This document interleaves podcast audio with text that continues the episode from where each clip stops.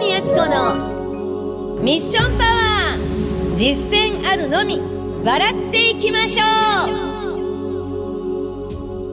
う誰かのお役に立ちたいって感じることはありませんかこの番組はあなたの中に眠っている偉大なミッションの力に語りかけます最強なあなたに出会うためのヒントを私鏡敦子が今週もお届けいたします皆さんこんにちは本日はありのままの自分を見せよ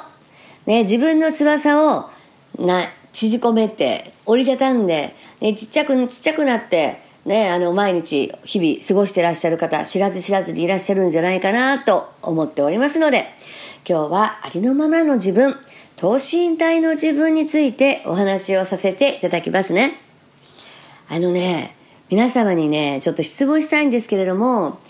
人とね、まあお話をさせていただくとき、相手ということがあるんですよね。自分っていうよりも相手の方に対してちょっと聞いてみたいんですけれどもね、どうでしょうか皆さん。相手の方がどういう方だったら自分自身がリラックスできますか？相手がやはりね、緊張されていたり、気負っていたり、ね、鼻息、ふんはふんはって 荒げていたりすると、なんとなく喋ってても、なんか肩の力をね、抜いてもらいたいなとか、なんか疲れるなって思う時ってありませんか？多分あるんじゃないかなと思うんですよね。だから、自分自身が相手に対してリラックスしてあげるっていうことが本当は一番大事なことなんですよね。人の振り見て我が振り直せなんですよ。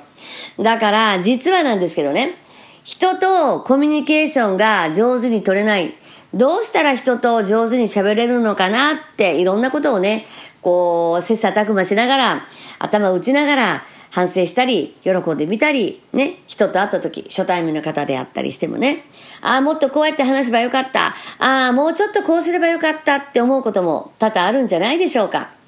それはね、自分自身がまずリラックスをして、相手の話を聞くというよりも、まず自分がリラックスして、かっこつけない。ね、さっき言ったありのままの自分なんですけれども、これ簡単なようで難しいですよね。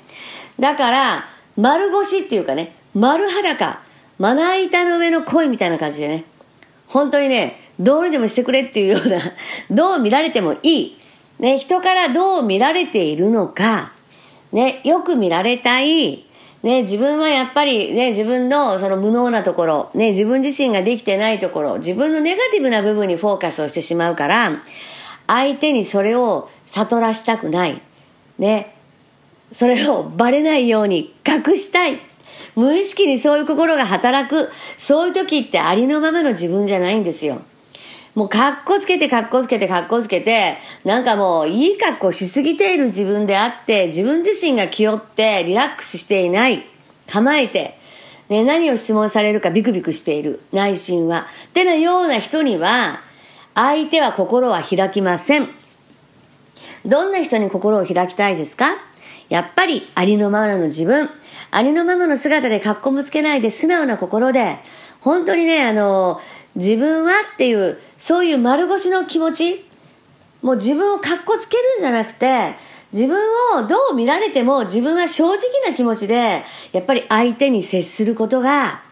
やっぱり自分自身のためにでもあるし、相手のためにでもあるんだけれども、ねえ、やっぱり背伸びしてる人が嫌だなって思うでしょ？単純に。だからこそありのままなんですよ。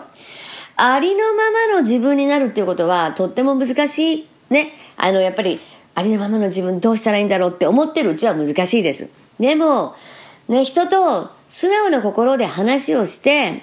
相手とね、分かり合える、そういう時間を持ちたい。そしてまた、ね、自分自身が、あ、本当になんていうのかな、心と心が触れ合えたんじゃないかなって、そう思えるような会話ができれば心は豊かになります。本当にね、満たされていくんです。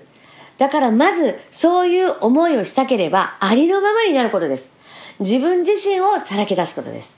ということで、今日のポイントなんですけれども、等身大の自分、背伸びをしない自分、